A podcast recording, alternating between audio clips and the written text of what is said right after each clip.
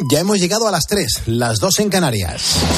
Última hora en Cope. Estar informado. Y hoy será el día en el que vayamos a conocer los primeros datos del empleo del año. Juan Andrés Ruber, buenas noches. Hola Pulpo, ¿qué tal? Muy buenas noches. Saludos a todos los ponedores de calles. El año pasado, 2023, cerró con 2,7 millones de personas en paro y con la afiliación en niveles récord, aunque el mercado ha empezado a mostrar síntomas de ralentización. Comprobaremos, por tanto, a partir de las 9 de la mañana, cómo ha arrancado el mercado de trabajo, qué nos puede esperar en las próximas horas. Marta Ruiz. Las cifras globales eh, fueron buenas. El año pasado se crearon más de medio millón de empleos y la ocupación escaló hasta los 20 millones 800 mil, pero el ritmo de afiliación fue apenas eh, cuatro décimas superior al 2022 y casi la mitad de lo que nos dejó el 2021. El paro se alejó de esa barrera de los 3 millones, 2,7 millones de desempleados, después de que 130.000 personas abandonaran las listas del SEPE frente a las más eh, de 268.000 que lo hicieron el año anterior. Otro dato, el 40% de los contratos firmados en 2023 eran indefinidos, sí, pero fueron 400.000 menos eh, que en el 2022. Bueno, pues a partir de las 9 de la mañana saldremos de dudas, lo podrás escuchar en Herrera, en COPE. Más cosas. La Unión Europea logra desbloquear un nuevo paquete de ayuda económica para Ucrania. Necesitaba unanimidad de los 27 y lo han logrado después de que Hungría levantara su veto. Se ha aprobado entregar al gobierno de Zelensky otros 50.000 millones de euros que, según el presidente del Consejo Europeo, Charles Michel, envían un mensaje importante.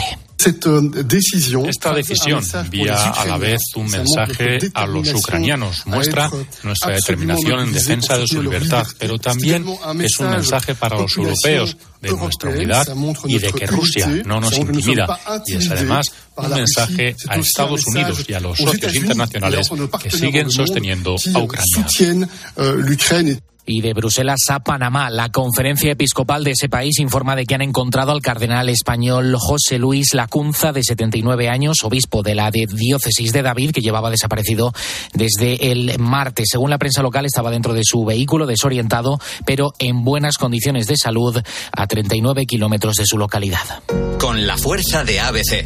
Cope, estar informado. Una de cada cuatro personas que en España tienen o han tenido cáncer se quedan sin trabajo. La Asociación Española contra el Cáncer alerta de que el riesgo de perder empleo aumenta un 34% para los más de 2 millones de pacientes de nuestro país en España que están en edad de trabajar. Detalles, Sandra Senjo. Esta enfermedad supone para cerca de la mitad de las familias un coste de más de 10.000 euros, lo que provoca que muchas de ellas se sitúen en riesgo de exclusión social.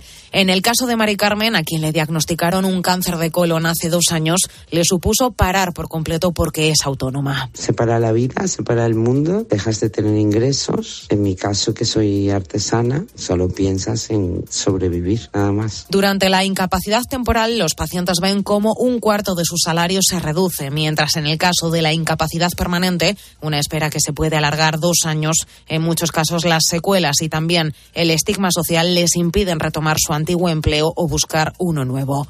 Begoña Castro es trabajadora social de la Asociación Española contra el Cáncer. Este impacto suele comenzar incluso antes del diagnóstico, cuando la persona tiene que ir a ciertas pruebas médicas, ausentarse del trabajo. Para que puedan retomar su vida con la mayor normalidad, las empresas deben facilitar el retorno de los pacientes, hacer una escucha activa e intentar adaptar los puestos de trabajo a sus necesidades.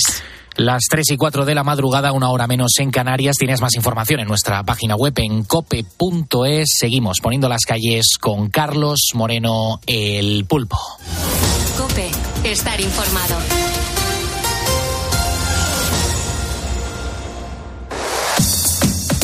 Carlos Moreno, El Pulpo. Poniendo las calles. Cope, estar informado. Entretenido, acompañado. Ten en cuenta que eso es una radio abierta, una radio real, una radio bidireccional, donde nosotros estamos aquí en los estudios centrales de la cadena COPE, pero también estamos abiertos a que te expreses, a que nos cuentes eh, por qué no estás escuchando ahora mismo la televisión, por qué no estás durmiendo, mm, eh, por qué no estás trabajando, por qué no estás intentando conciliar el sueño incluso pues haciendo alguna que otra tarea, pero que si eres capaz de estar escuchando la radio. El teléfono de este estudio es gratuito, es el 950 6006. Eh, tenemos tenemos un WhatsApp donde, por cierto, no paramos de recibir notas de voz de la audiencia. Es increíble la cantidad de gente que estáis escuchando y que participáis en este programa de radio. Una y, mil millones de veces te doy las gracias y sobre todo pues el, decir que, que, que, sois muchos los que aportáis aquí en este programa de radio, que es como si estuviéramos eh, aquí eh, juntos en esta mesa gigante de radio que tenemos en los estudios centrales de la cadena COPE. Mm, son las 3 y 5, las 2 y 5 en Canarias. Ten en cuenta que hoy estamos hablando de un tema que es bastante importante, que es tener un cierto control médico a través de al menos un análisis de sangre al año. ¿Y qué pasa? Que nos encontramos con que hay mucha gente que, que sí que reconoce que días antes de hacerse los análisis, pues deja de comer queso, no come torreznos, se quita del medio eh, si va a comerse un cocido luego pues con, con su tocino y demás. Claro, eso es hacer trampas, como decía antes Juanma Castaño. Pero claro, eh, otros, sin embargo, estáis reconociendo que estáis muy bien controlados, que, que se hacen análisis dos veces o tres al año cuando no se padece, afortunadamente, de, ninguna enfermedad. Bueno, eh, también te preguntamos si dejarías de comer todas estas cosas, ¿no? El cocido, el torrendo, la fabada, por, bueno, pues eh, el objetivo de tener unos buenos análisis. te preguntamos si estás controlado o no estás controlado. Y lo mejor de todo es que no dejamos de recibir mensajes por todos los sitios. Beatriz Calderón, ¿te has dado cuenta la gente, primero, lo bien que se cuida y, lo que sabe perfectamente que tiene que dejar de lado. Sí, y lo que les gusta comer, todo lo bien que se cuida, lo que saben que tienen que dejar de lado y lo que le gusta. Tenemos aquí hasta un diabético mm. que me confiesa que se vuelve loco con, todas estas cosas, que no las puede comer en exceso, que se tiene que controlar, pero que si le preguntamos, oye, ¿a ti te gusta el torrent, no? ¿A ti te gusta el cocido? Dice, sí, sí, claro, por supuesto. Tontos no somos ninguno, pulpo. A todos nos gusta. Es maravilloso. Raúl dice, Pulpo, los torrendos buenos no son realmente en Calatayud. Yo los, yo los he comido en el centro de, Calatayud, en, el paseo, en el, paseo central. Y, creo que fue alucinante, ¿no? Y tengo una foto incluso del sitio. La voy a, la voy a localizar, Raúl, y enseguida mm, digo dónde, dónde me los comí y los voy a recomendar porque es que estaban deliciosos. La pena es que hoy Alberto no da, no da señales de, de vida, Alberto Pérez, ni ni Paco Herrero, pero enseguida nos, sacarían de dudas de, ese sitio de torrendos en Calatayud. Pero bueno, hasta las 4 de la mañana, los ponedores, ¿qué les vamos a ofrecer? Vean. Pues mira, vamos a comenzar repasando la cartelera. Nos va a acompañar para ello Jerónimo José Martín y nos va a comentar los estrenos de la semana y que así pues podamos elegir la película o películas que nos apetece ver en estos días. Y como cada viernes, oliendo a fin de semana, nos va a visitar Rosa Rosado para contarnos la historia de un éxito musical que bailamos la mayoría, que nos va a traer muy buenos recuerdos pero que fue el único pelotazo de su intérprete que muy a su pesar o no, pues eh, no volvió a dar con la tecla, ¿no? Que se suele decir. Hoy vamos a recordar un One Hit Wonder. Nuestras protagonistas son las Bangles. Tú no sé si recuerdas los ponedores a este grupo de los 80 que nos hizo bailar como si fuéramos egipcios. Sí, sí, el yo creo que sí. Egyptian. Claro que eso fue un pelotazo. Yo recuerdo cuando yo iba, era, yo era pequeñito, iba con mi padre al Bernabéu y, veíamos en, la tele que ponían los vídeos de, esta, de estas tipas y la verdad que toda la gente hacía el baile y, y, bailaba y cantaba un, un pelotazo esa canción. Sí, sí, sigue sonando a día de hoy, por eso es ese One Hit Wonder del que hablamos hoy. Desde luego, estamos hablando de torreznos, estamos hablando de, cosas y, la gente está dejando unos mensajes bastante interesantes. ¿Qué cuenta la audiencia en el 662-942-605? Buenas noches, ponedores. Eh, me llamo Santiago Delgado, soy chofer de camión y me encanta vuestro programa. ¿eh? Me hace una compañía por las noches en carretera increíble. Cuando te está entrando la mosca y eso, escucharos de verdad que se despeja uno. Respecto al tema de hoy, yo mi plato preferido son las judías, no lo puedo evitar. He comido judías hasta tres días seguidos. Que tenga gas y lo que tenga, pero es mi plato preferido. Ponme unas judías y quítame todo lo demás. Saludos para todos todos y buenas noches. Muy buenas noches. Lo que aprendemos de la audiencia, sí, ¿eh, con las judías es que luego estás tres días regulero. This time we got it right. We're living like in a Dolce Vita. Mm, gonna dream tonight. We're dancing like in a Dolce Vita. With lights and music on. Love is made in the Dolce Vita. Nobody else than you.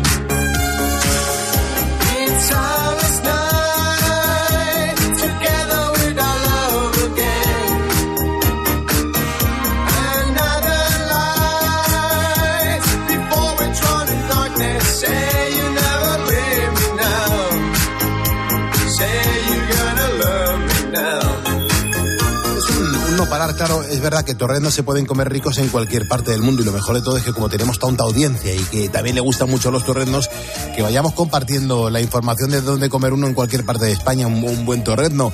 Eh, mensajes que recibimos en el 662-942-605. Vamos a por ellos. Hola, buenas noches. Eh, soy Javi Paz, eh, trabajo en Murcia. Os mando un mensaje breve, es la primera vez que, llamo, pero soy de Madrid, aunque trabajo en Murcia y siempre me ha gustado la casquería. Una cosa que estoy oyendo es el tema de los vampiros esta noche, de la sangre y tal. Bueno, pues en Murcia, algo que no conoce mucha gente es que aquí se come sangre con cebolla y guindilla y, está muy rico en Murcia. Pero yo en Madrid me encantaba todos los callos y sobre todo las manitas de cordero que hacía mi madre fritas. Las manitas de cordero fritas.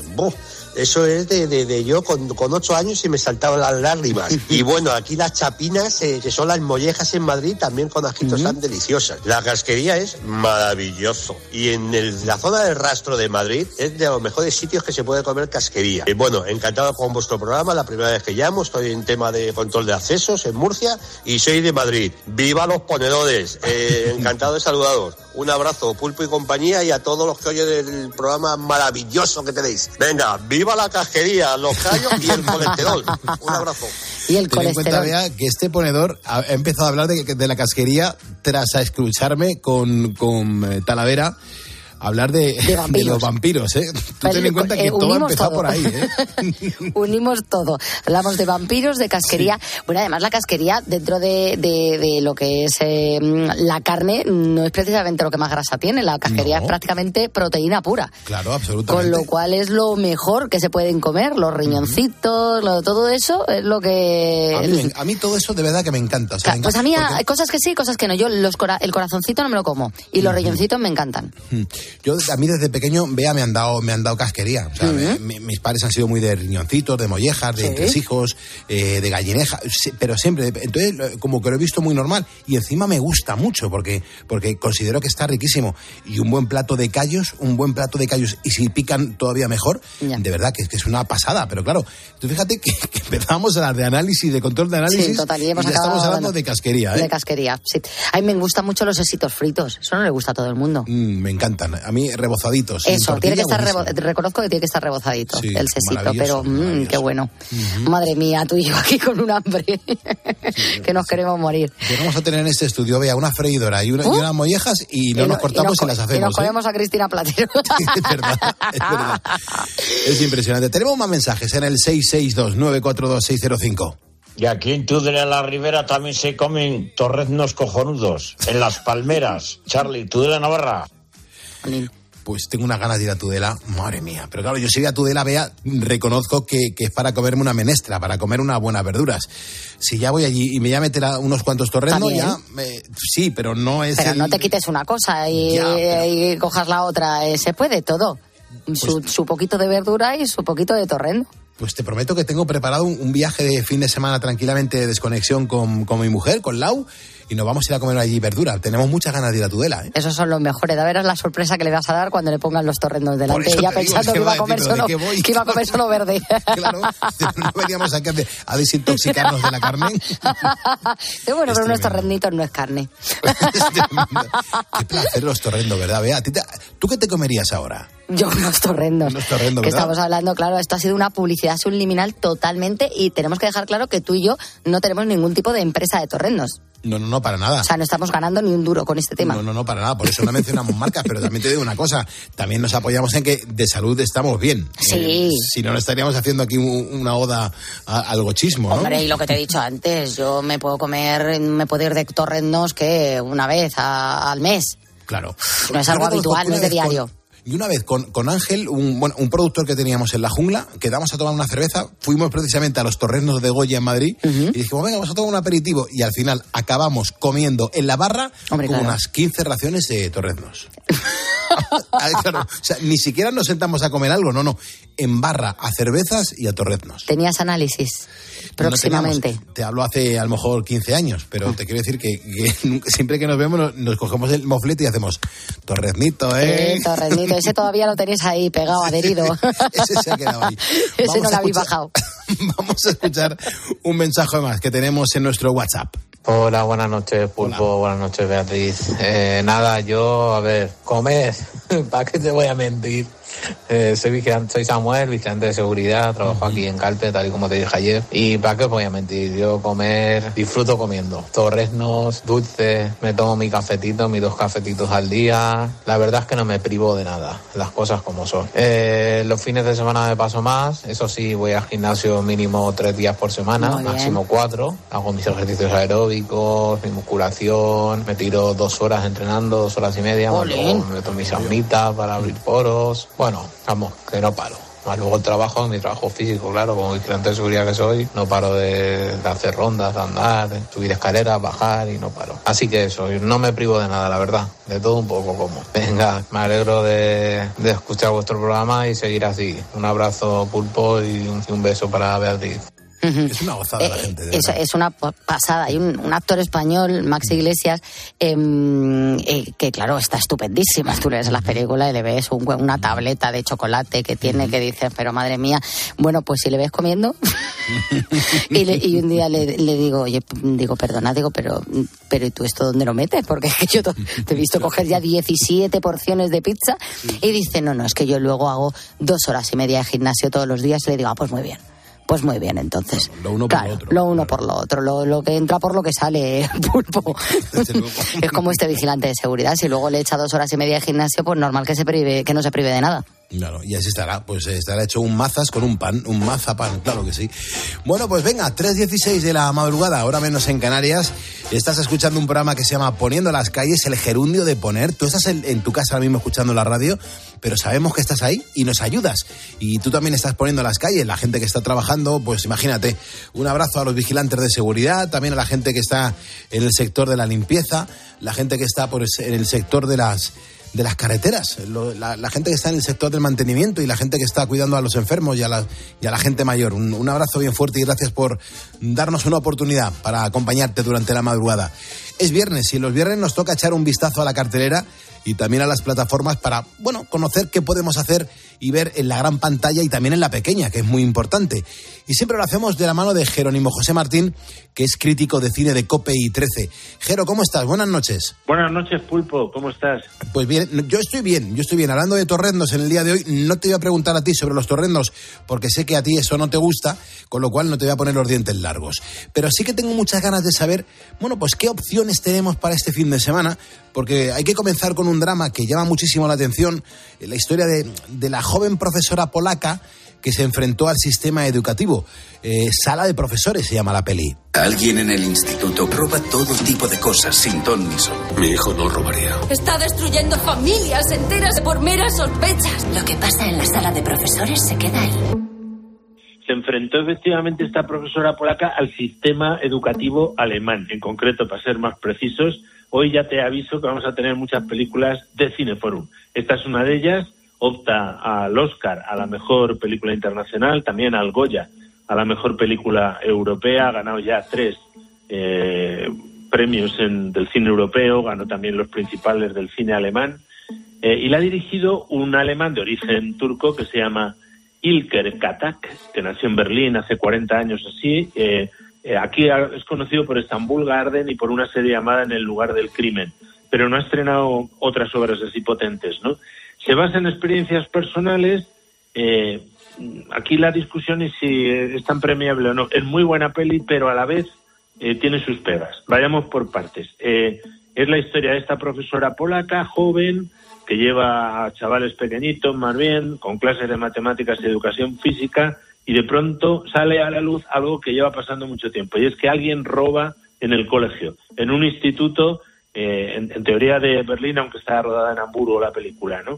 Mm. Eh, el sistema aplica método, un, cóctel de métodos coercitivos y a la vez eh, políticamente correctos de no mm, forzar por un lado a los niños, te reviso si me dejas revisarte, es voluntario todo y a la vez van saliendo en esos momentos eh, ese racismo latente que puede haber en una sociedad muy multicultural como es Alemania, ¿no?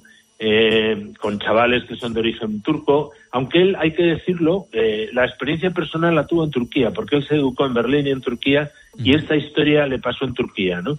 y entonces la profesora se mete un poco en plan eh, detective y empieza a pisar callos, tanto de la directiva como de sus compañeros profesores, como de los padres.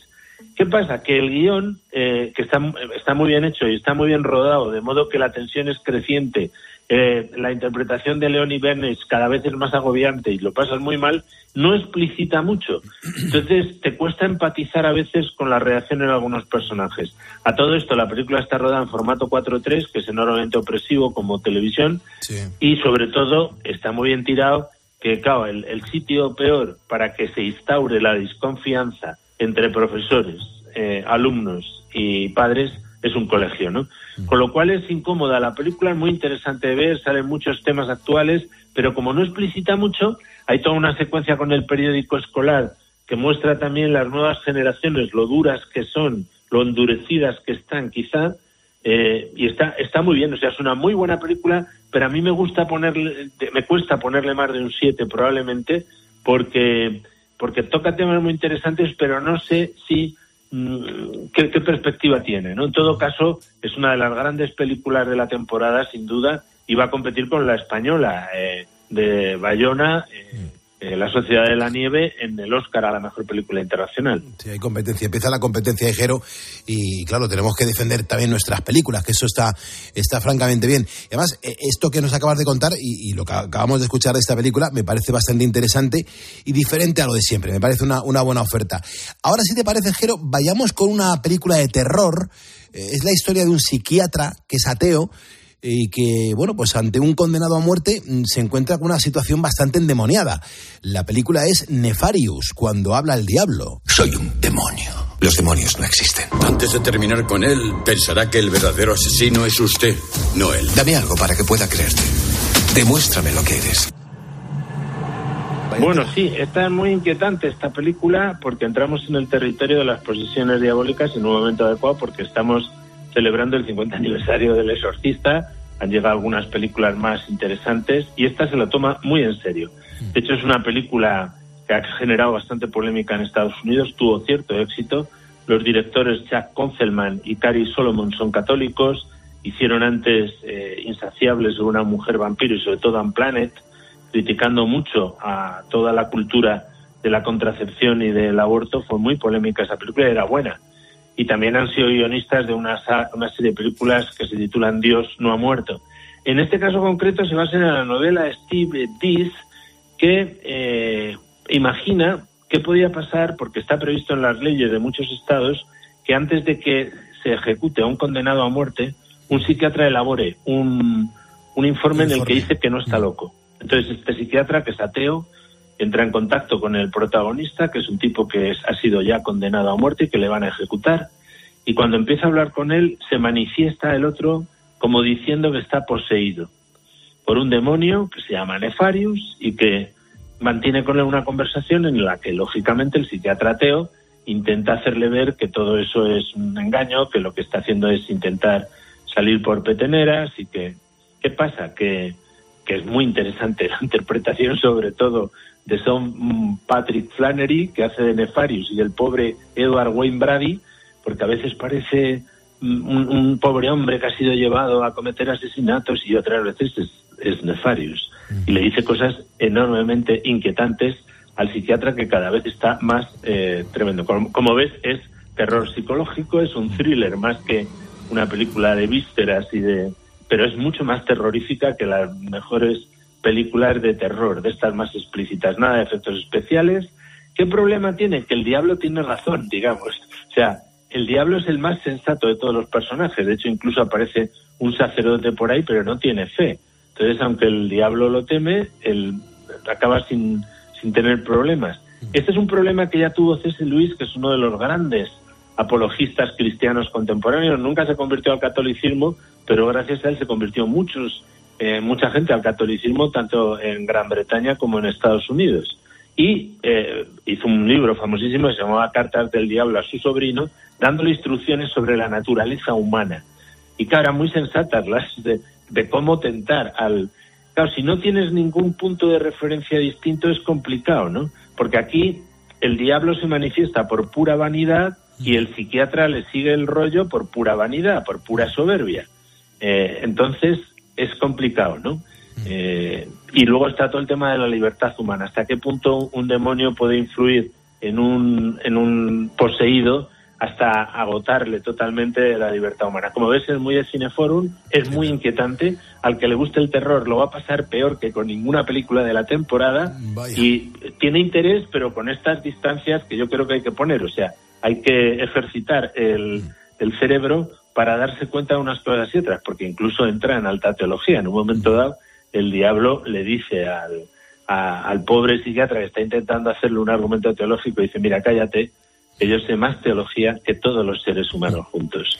ahí, ahí lo dejo. Eh, yo, Jero, yo creo que esta es una película para verla con alguien al lado, para poderle clavar las uñas, porque madre mía, qué situaciones y qué mal se pasa cuando una película de repente está súper conectado a ella y, es de este terror como la que nos acabas de contar. Pero hay que cambiar de tercio, llega el momento de la acción, a los ponedores nos gusta mucho las películas de acción y claro, esta es una divertida pero mm, caótica intento de, bueno, de generar una nueva saga. Aquí hay madera. Eh, la película se llama Arguilde. ¿Por qué se preocupan por mí? Lo que ha escrito en su libro ha ocurrido de verdad. Estoy metida en un lío muy gordo, mamá. Tiene que escribir el siguiente capítulo. Es hora de que conozca al verdadero agente Argyle. Argyle. Muy bien. Argyle. Empezamos bien. Bueno, Arguilla es el último de madre de Matthew Baum, este londinense, eh, nacido en 1971, que ha dirigido Kick-Ass, eh, X-Men, Kissman, Servicio Secreto. Aquí adapta una novela de Lee Conway que, y, la adapta con un poco con el estilo de Con la muerte en los talones de Hitchcock, que era eh, acción extrema, en este caso concreto desde la parodia, porque la protagonista principal es una afamada escritora de novelas, de espías, que son bestsellers, que lo interpreta muy bien Bryce Dallas Howard. Entonces, las imaginaciones de ella, el, agente Arguil es Henry Cavill, y de pronto en un tren se encuentra con un eh, espía real, que lo interpreta Sam Rockwell, que le dice, chavala, estás eh, yendo contra una organización internacional que quiere hacerse con el poder y tú estás adivinando todo lo que están haciendo en tus novelas. Entonces se monta un follón porque ella que no está preparada para ser heroína, mm. tiene que con él enfrentarse a todo el mundo. Te puedes imaginar un cóctel de James Bond, Burne, mm. todo esto, pero en plan paródico. Es muy divertida, mm. quizás se alarga en, en extremo, por supuesto es inverosímil totalmente todo lo que pasa, pero te echas unas risas. O sea que con la que está cayendo y con los dramas que llevamos hasta ahora, pues bueno, por lo menos aquí oxigenamos un poco. Es todo caótico, ya aviso, pero te pasas un buen rato con Arguile. Bueno, eh, aún no habíamos sacado el, pañuelo y, ya tocaba, Jero, ya, ya tocaba bastante. Vamos con un, drama, un auténtico drama, un dramazo. El hombre que intentó cultivar los gélidos páramos daneses. La película es La Tierra Prometida, tiene muy buena, mm, tiene muy buena pinta, de Bastard. Es mi tierra. El páramo es del rey. Yo trabajo para él. Deje de hablar como si conociera al rey. Él ni siquiera sabe que existe. Shinkel no parará hasta ganar. No vamos a morir por su maldito proyecto. Mm, bueno, esta es otra de las grandes películas de la temporada, ganó tres premios europeos, sorprendentemente no ha llegado a los Oscars, es danesa, de Nicolas Arcel, eh, un director danés muy conocido de 52 años, ya hizo Millennium, Los hombres que no a las mujeres, Un asunto real y La isla de las armas perdidas. Yo creo que esta es su mejor película.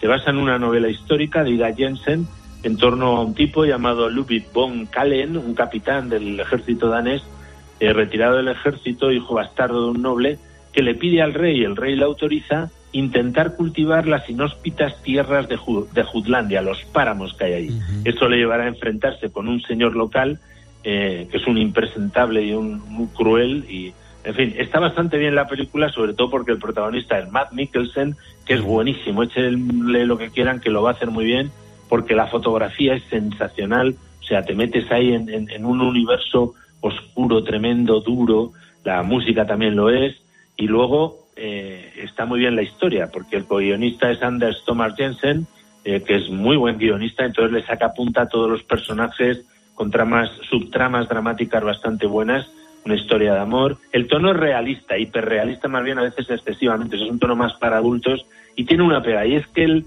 el malvado es excesivo, o sea, aunque la interpretación no está mal, eh, es duro, ¿no? O sea, es demasiado extremado, eh, te distancia. Y a mí eso me saca un poquito. O sea, le bajo un poco la calificación a esta película que me parece una película en todos los sentidos notable. Eh, pero Simon Beninger, que es el actor, yo creo que, debería haber estado más contenido para que el duelo con Mac Mikkelsen fuese más realista y más interesante. Pero bueno, es buena la Tierra Prohibida. tiene, tiene, buena pinta, la verdad que tiene buena pinta. Son las tres y media de la madrugada, las dos y media de la madrugada de las Islas Canarias. Seguimos ahora con una distopía. Eh, claro, tras la desolación, unos vecinos se atrincheran en su edificio. Concrete Utopía. Es como si nuestro edificio hubiera sido elegido de algún modo. Si queremos proteger el edificio, los vecinos tendrán que implicarse. ¡Nuestro edificio nos pertenece! Bueno, tocaba distopía ahora, no te digo nada, vamos con mucha drama. Esta nos llega desde Corea del Sur, de un director que aquí no ha estrenado nunca, de 44 años, eh, se llama Un Tae Ha espero que se pronuncie así. Tiene varias películas de nombres impronunciables porque nunca se han estrenado aquí. Eh, y entonces, eh, distopía, es decir, futuro chungo, eh, un terremoto que destruye totalmente Seúl. es muy impresionante, es el, mayor despliegue de efectos visuales, aunque luego hay bastantes también, porque está la ciudad destruida y solo queda en pie un edificio. Mm. ¿Y qué hacen los vecinos? Atrincherarse contra todo lo demás. Te puedes imaginar el follón que se monta, ¿no? Eh, tanto dentro como fuera del edificio. Eh, es una fábula moral en torno al embrutecimiento del ser humano en situaciones extremas, bien llevada, está bien, quizá le falta un poco de oxígeno en algún momento, pero al que les guste pasarlo mal en el cine con distopías, pues está bien. Y, luego eh, cómo se modifica y tal, y cómo se vuelve a, la, a, la, economía del trueque y a, en fin, pues tiene bastante interés concreto Utopía. Perfecto, pues vamos tomando nota, Jero, porque estos son, vamos a escoger muy buenas ideas en cuanto al cine que tenemos por delante, ya sea en la gran pantalla o en la pequeña. Y aquí estoy poniendo las calles, nos viene francamente bien. Hay que terminar nuestro repaso a los estrenos más destacados con un thriller, es el de Damián Sifrón, eh, que, se vuelve muy espeso en este oscuro film. Claro, la película es misántropo. Hay un tirador en el puerto. 29 víctimas. No está dispuesto a morir. Esta gente simplemente nace malvada. No hay un patrón. El odio que impulsa a nuestro tirador no es tan diferente del tuyo. Bueno, esta ha sido mi decepción de la semana. No es que sea un mal, una mala película. O sea, es un, un thriller oscuro muy en la línea, digamos, de Seven de David Fincher. Aquí está ambientado en Baltimore, donde de pronto en plena celebración de la despedida del año, un tío con una con una escopeta de estos de, un francotirador la emprende a tiros y mata a 29 personas. Es una burrada. Entonces, eh, Lamar, que es un jefe del FBI, que está muy bien interpretado por Ben Mendelssohn, por cierto, es un actor secundario a veces que aquí está muy bien, pues ficha a una chica porque por una serie de reacciones que tiene esta gente de campo, le gusta, lo interpreta Shailene Woodley, que esta es, es productora de la película, ¿no?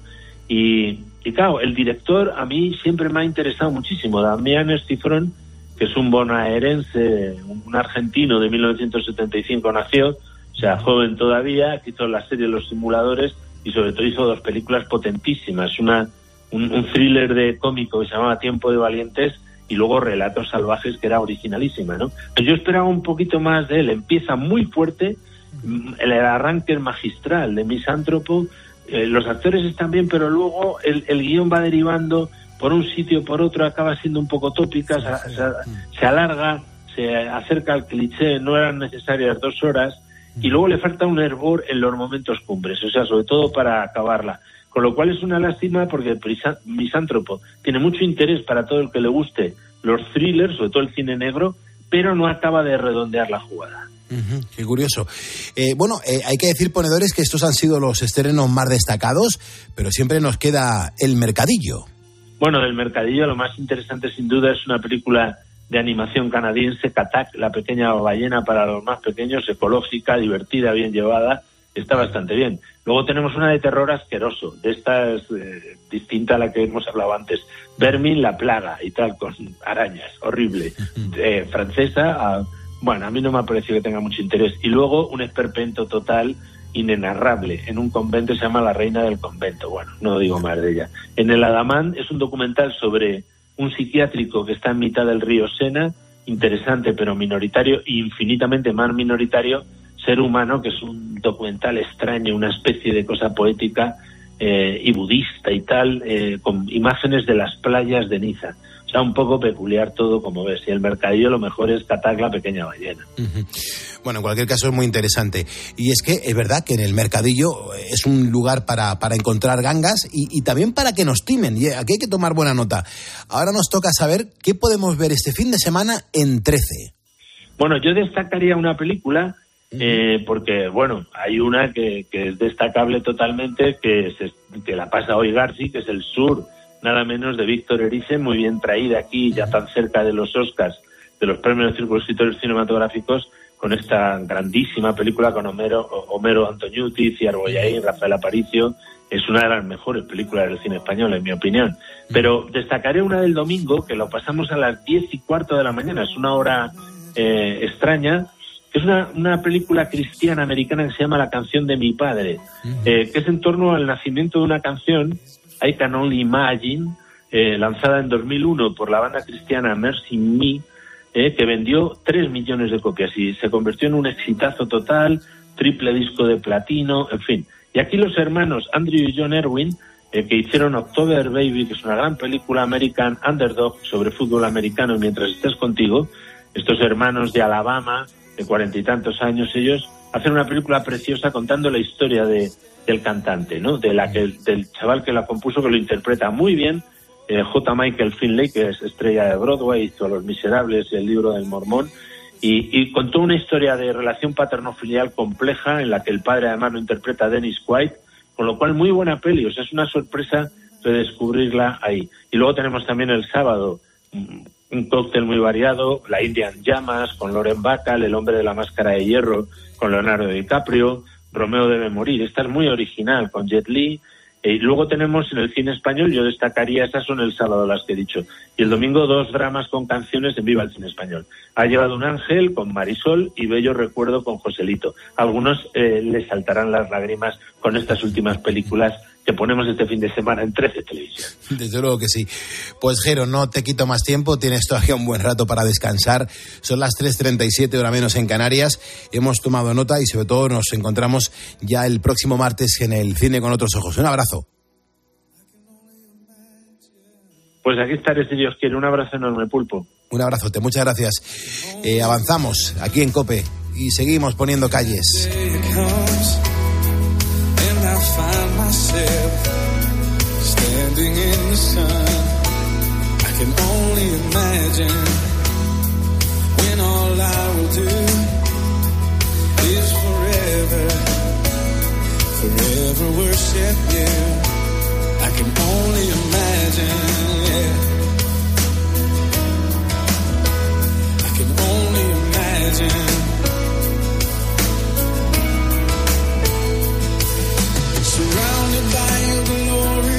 Vigilantes de seguridad hablando de los torrendos, hablando de comida, la Guardia Civil, los policías, la gente que está en, las mm, prisiones, como los funcionarios que también nos escuchan y mucho. Y mucha gente hablando precisamente esta noche de comida en nuestro WhatsApp. Hola, Pulpo, buenas noches. Buenas noches. Bueno, es un vigilante de seguridad que ahora mismo se patrulla. Me está dando un hambre, me estáis dando un hambre. Pues bueno, mira, yo ahora mismo se patrulla pararía un poquito, me comería unos callitos con media barra de pan para que no se quede pegar el colesterol. Y luego tres o cuatro bondiguillas para quitar a los callos. Venga, un saludo, soy ponedor. Muchas gracias, hermano. De, de los callos para cambiar el sabor, unas albondiguillas. Qué genialidad, por favor, qué genialidad. Hay más mensajes en nuestro WhatsApp 662-942-605. Los ponedores se manifiestan, me encanta. Buenas noches, Pulpo. Hola. Bea, Cristina, Manu. Aquí Ángel dándole la rosca. De lo que dice el estudio de Bea, oh, eh, me ha dado en el clavo, me ha dado en el clavo. Yo con mi ex, la criatura está de conductor de ambulancia y dos o tres veces a la semana llegaba un poquillo a deshora y decía, cariño, es que estoy muy estresado porque hoy había un accidente, hoy había un, un apuñalamiento y hay que vivir la vida que son dos días. Y la pobre decía, mira, tú tranquilo, que, eh, que el día que te muera ya la vivió todo, ¿eh? Madre mía, la pobrecilla. Venga, que, que ha dado en el clavo conmigo el estudio de perfectamente. Un saludo soy ponedor. Muchísimas gracias. Pues sí, es que es verdad, muchos nos hemos sentido identificados con eso que, que se ha publicado y de, lo que se está hablando. Nosotros tenemos que seguir poniendo calles, tenemos que seguir levantando a esta hora España.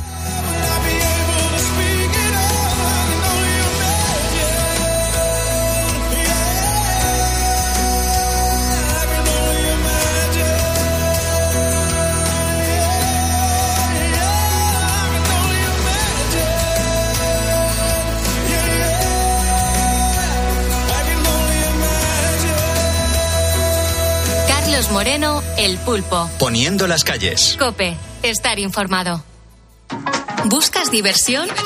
A las 10 de la mañana la tienes asegurada en Herrera en Cope. Buenos días. Buenos días, Alberto. ¿Y usted a qué es alérgico? Tengo alergia a las angulas. ¿Cómo se hace una prueba de, angulas que no que era inédita en esa, en esa consulta? Claro, claro, claro, Interesante. Mi poder adquisitivo no me permitía comprar angulas. Compré unas anchoitas y un poco de pescado y llevé un tubo de ensayo pequeñito. Les pedí que por favor que si me, da, me regalaban dos angulas. Y pregunté, ¿les debo algo por las angulas? Y dice, no, hombre, no todo sea por la ciencia, me dijo el pescadero. Escucha Herrera en Cope, de lunes a viernes de 6 a 1 del mediodía. ¿Sabes qué es el branded content? ¿O cómo será el mundo cookies? Si tienes preguntas sobre comunicación publicitaria, visita comunicatalks.com, un espacio de la Asociación de Agencias de Medios creado para resolverlas. Porque saber comunicar es una parte muy importante de tu empresa y también de la nuestra. Agencias de Medios, para que la comunicación funcione.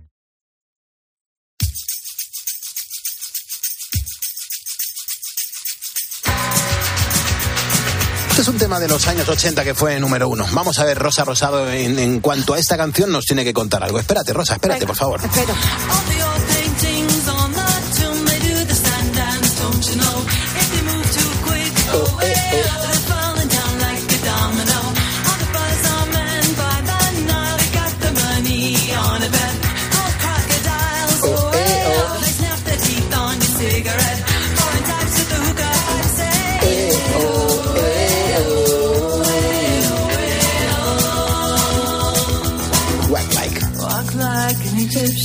Ya podemos hablar, Rosa, porque siempre me regañas porque dejo sonar muy poco tiempo las canciones. Pero lo, has hecho muy bien porque lo has cuadrado ahí cuando han empezado a cantar las chicas. Las Bengals. ¿Y por qué puede ser eso? qué raro. Qué raro. Andraka, escúchame, entonces, dices que este grupo es de los 80 y que poco más de esta canción pudieron aportar al mundo de la música. ¿Qué pasaría, Pulpo? ¿Por qué sería el tema? ¿Qué pasó? A ver, esta canción y algunas más, ¿eh? eh esta canción con el bailecito del egipcio, que era como un poco surrealista, ¿no te parece? En el vídeo sale la gente ahí haciendo el egipcio. la gente no te ve, Rosa, no baile, por favor. Pero me ves tú. Sí, vale, perfecto. Pero escúchame, es que es un baile que, que, que traspasó la pantalla porque cada vez que sonaba la canción, la gente hacía el baile del egipcio. Sí, sí, sí. Qué, qué mal, ¿eh? Qué cutres. Los 80 fueron muy duros, ¿eh? De verdad que sí. Bueno, lo primero que tenemos que decir es que las Bangles tuvieron más de un éxito, como vamos a ver, aunque las incluimos en este espacio de One Hit Wonder, porque tuvieron mucho éxito en un espacio muy corto de tiempo y luego, ¡bumba! desaparecieron, ¿no? Que es la famosa bomba de humo de la que siempre habla el pulpo. Y es que su ascenso fue meteórico. Pasaron de ensayar en el garaje de los padres de la cantante en 1961 a llenar estadios en apenas cuatro años. Por eso, además de ser uno de los primeros grupos formados exclusivamente por mujeres que tocaban instrumentos y que le daban a la guitarra y a la batería como si no hubieran mañana, pues eso, de la noche a la mañana se convirtieron en el grupo femenino más exitoso de la música estadounidense hasta la fecha solo por detrás de la Supremes. Sí, funcionaron muy bien. Había una en el grupo que yo estaba por ella. La cantante. No sé si era Susana, Hobbs. Eh, sí, me gustaba. Lo que pasa es que, nunca me gustaba el tipo de medias que llevaba, porque eran las medias cristal. Nunca me han gustado las medias bueno, es cristal. Que se llevaban mucho en los 80. Pero ¿y esos peinados? Esos peinados con mucha laca, ¿verdad? Uy, que esos peinados tan raros. Tenían un estilo muy particular estas chicas. Estaba Susana Hobbs, la cantante, la líder. Y luego estaba la bajista, Michael Steele, y las hermanas Vicky y Debbie Peterson. Las hermanas fueron las que tocaban en una banda que se llamaba The Bands y luego a través de un anuncio que pusieron en el periódico apareció la cantante principal y luego tuvieron que cambiarse el nombre porque ya había otro grupo que se llamaba The Banks y The Banks pasaron a llamarse Bangles. Mm. Y el pelotazo, el éxito masivo en el mundo llegó en 1986 con esta canción precisamente que se convirtió en su primer número uno.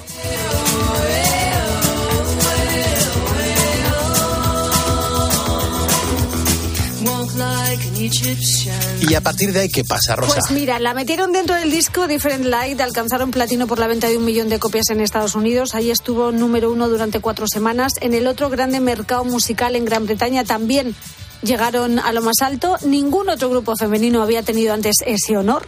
Y a partir de ahí todo va rodado, pulpo. Ganaron muchos premios, single del, año, mejor vídeo del MTV, mejor artista internacional en los, en los Music Awards y mm, la popularizaron a base de tres voces que fue algo habitual en ellas. Cantaban todas, tenían voces muy diferentes que conectaban muy bien con el, con el público. Y dentro de ese mismo disco había otra joya que fue incluso primer éxito, antes que este de las Bangles. A ver, ¿cuál?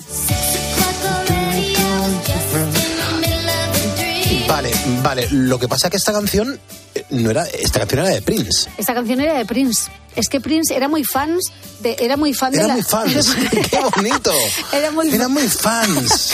Prince era muy fan de las Bangles desde el primer disco. Iba a sus conciertos, se subió incluso a varios eh, eh, conciertos a tocar con ellas y le regaló esta canción que fíjate, tú te acuerdas que, que Prince ha hecho muchos experimentos en su vida, pero Sí. hizo uno de crear una banda en forma de trío femenino, entre ellas estaba, que no triunfó. Entonces esa canción la hizo para, para este trío y como nada, pues se la regaló a ellas. La metieron en este segundo disco. Tuvo también su repercusión en 1986, pero llegó al 2 en Estados Unidos y en Gran Bretaña. No tuvo tanto éxito como la anterior, pero sí que es verdad que es una canción que les abrió muchas puertas. Y fijaos, como curiosidad, estamos ya en 1987, donde Mm. hicieron una versión de un tema de Simon al... A Garfunkel. Yes, a Perfecto. Garfunkel. Yo soy muy fans de, de Simon and Garfunkel. ¿Eres muy fans? Pues, eh, eh, bueno, no sé si has visto esta película que se llama Golpe al Sueño Americano. A ver.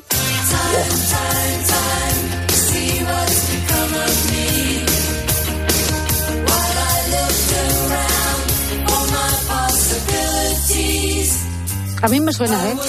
A mí me suena, además, es, suena canción a, película. A película. eh, Suena a, un- a que se hizo expresamente para una película esta canción. Es una peli de 1987, protagonista Robert Downey Jr. Y bueno, pues es una canción que también llegó al 2 en Estados Unidos, número 11 en Gran Bretaña. También les funcionó muy bien.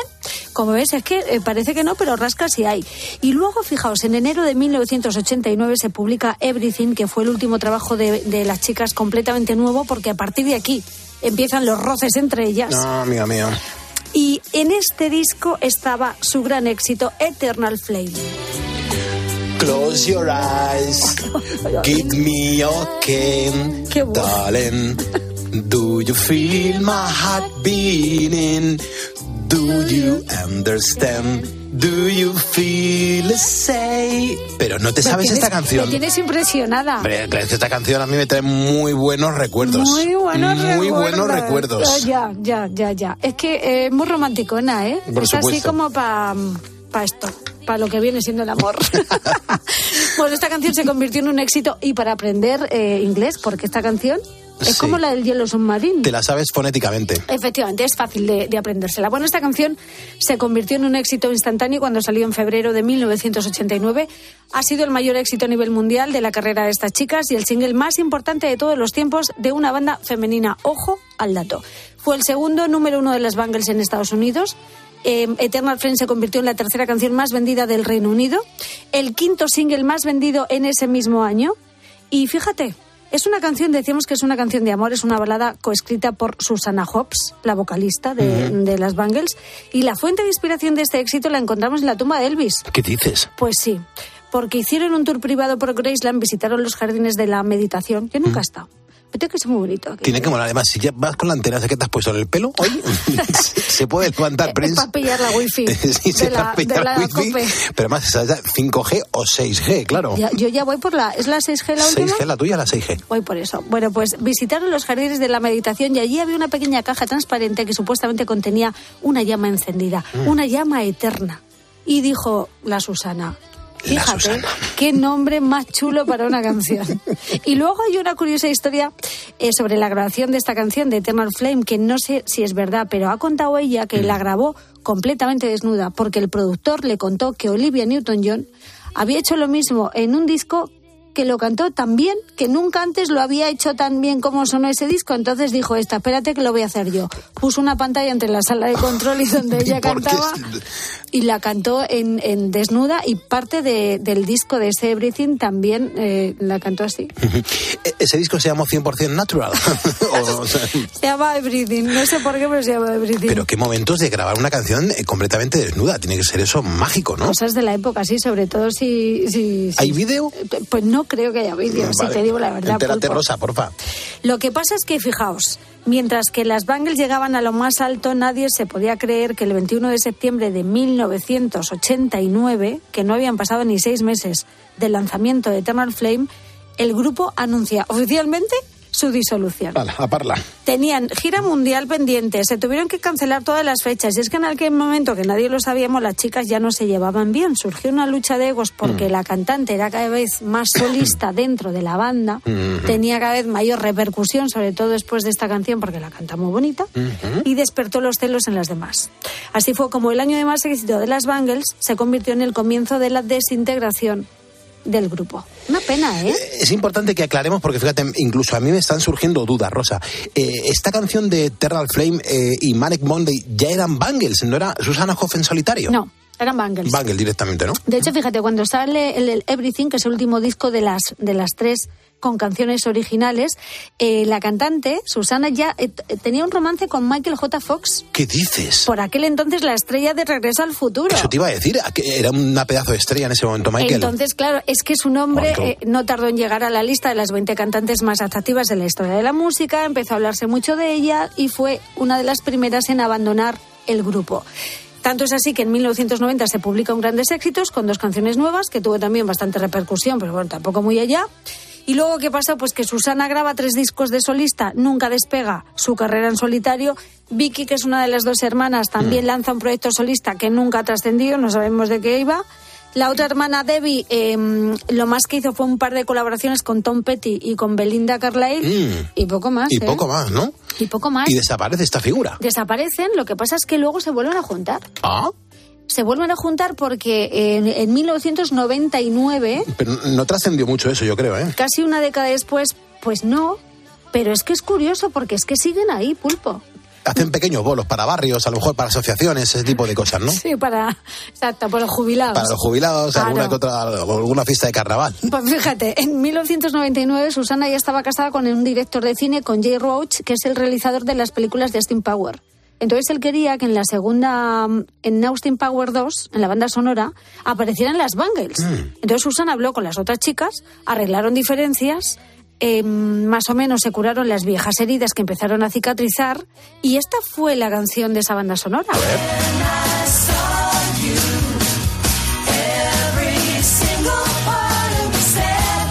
El sonido de la época, ¿eh, Rosa? Sí, a que suena un poco a Beatles. Sí, suena un poco a que. Claro, además, tiene mucho sello británico esto, ¿eh? Claro, sí, sí, eran muy, muy rockeras y Mm. suenan, suena, por eso triunfaron también tanto en Gran Bretaña. Bueno, esta canción aparece en la banda sonora de Esto Power 2, participan en un tributo a los Beatles, precisamente, claro, eso dispara los rumores de vuelta, cosa que alegró a muchos fans. Y bueno, la cosa entre ellas fue mejorando, en el año 2000 fueron, inclu- fueron incluidas en el Salón de la Fama y eso les animó a hacer una gira juntas, a grabar un disco que publicaron en, en 2003. En 2005 eh, la bajista deja la banda y han seguido funcionando como trío hasta el 2011 que publicaron su quinto disco, que yo sepa, el quinto disco, y siguen en, en activo hasta hoy. Pues seguramente que estarán haciendo bolos, te lo digo en serio, que, que es una manera de ganarse muy, muy honrosamente la vida, ¿eh? Pues fíjate, os voy a poner una de las últimas canciones que han hecho Bangles, que está muy chula, que se llama, esta se llama Anali. A ver. Esto es Beatles total. Sí, sí, sí. Pero mira qué bien suenan.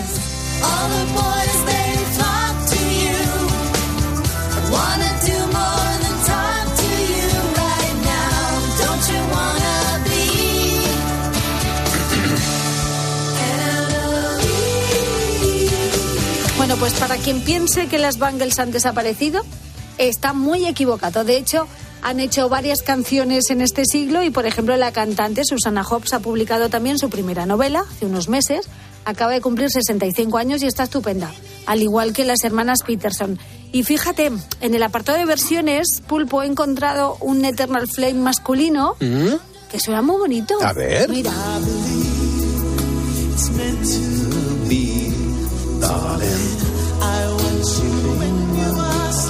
Me gusta mucho esto, ¿eh? Podrían ser perfectamente Take That, pero no lo son. Y es que imitando el estilo de las boy band de la época, Human Nature se convirtió en el grupo pop más famoso de Australia en los años 90 y más allá de los 90, porque cantan muy bonito estos cuatro chicos que se, conocieron en el cole y se han ganado la vida con la música. Y como curiosidad, fíjate, no he encontrado una canción estilo gregoriano, este Eternal Flame, pero sí he encontrado, Pulpo, una Sí. versión en castellano que te va a gustar. No me lo puedo creer. Casi, que ¿En serio? ¿Se Bueno, han en castell- atrevido? En castellano, creo que es mexicana. ¿eh? En castellano, En además. castellano. es que es mexicana. Qué maravilla. ¿eh? Tengo un sueño ya, Ya Pulpo. lo- que- te lo estoy notando. ¿Verdad que sí? A que vosotros también ponedores, pues Que eso. sí. Venga.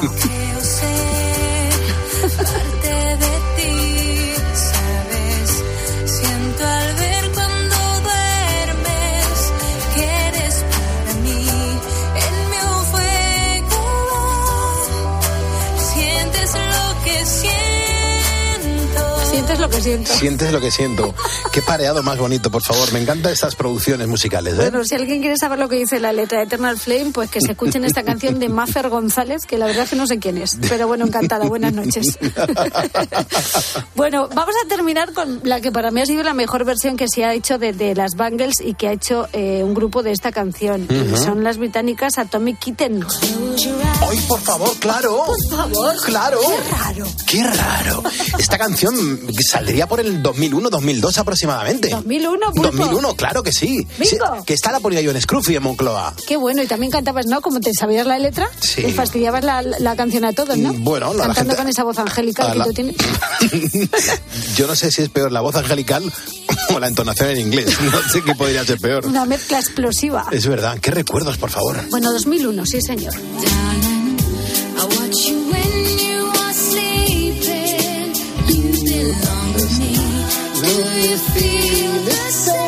¿Sientes lo mismo? ¿Do you feel the same? Sí. Risky. Risky business. Risky business.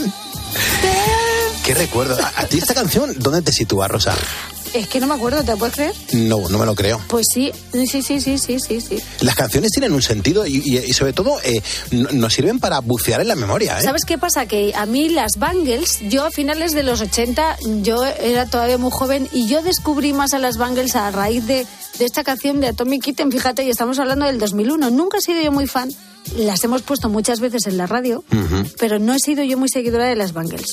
Pero es cierto que esta canción sí que acercó a las jóvenes generaciones a este grupo de chicas, porque tuvo mucho éxito también esta canción. Hombre, claro. Y bueno, que no olvidemos que las Bangles es que han hecho historia, es que es uno de los grupos femeninos más importantes de la historia de la música. Ujú. Y haces bien en recordarlos, porque a veces es verdad, estas bombas de humo que pegan un pelotazo con una canción y luego van desapareciendo, se van diluyendo y perdemos el contacto con, con artistas que en su momento molaron mucho, Y Rosado. que siguen en activo. De que sí. A ver si vienen de gira por España. Queremos que vengan, queremos que vengan, Queremos que vengan. Ponedores, vamos, queremos que vengan. Rosa Pues. Rosado, mil gracias. Me voy a dormir. Venga a dormir, descansa. Hasta luego. Hasta luego. Hasta luego, hasta luego. Música arriba.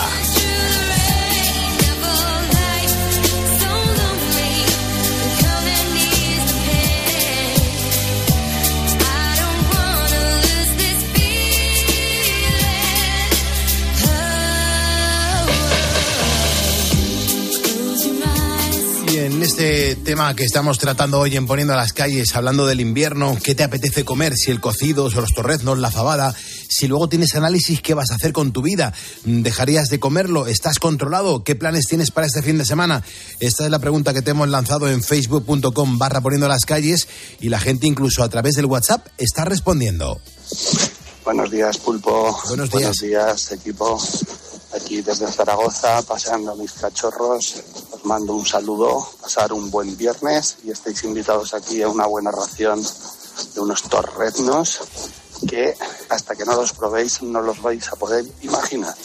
Buenos días y feliz fin de semana. Aquí buena temperatura. Fresquito, pero buena temperatura. Somos maños. Jeje. Soy un gran ponedor. Muchísimas gracias. Claro, es que Zaragoza es verdad que tiene. Yo, yo he comido torrendos muy ricos en Zaragoza. No sé si tenemos tiempo para escuchar un, un audio más, porque vamos, no, no da tiempo, ¿verdad? Efectivamente, Mariano.